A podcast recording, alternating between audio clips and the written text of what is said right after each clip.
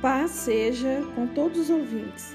Esta é uma mensagem da Igreja do Evangelho Quadrangular do Emboabas, trazendo uma palavra de amor e esperança.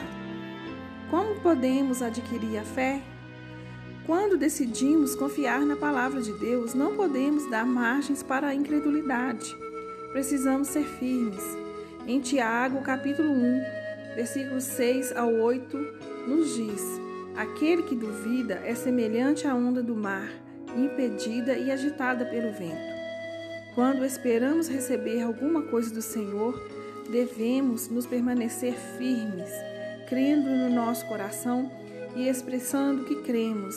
Vamos orar para que o Senhor aumente a nossa fé e nos encha de esperança.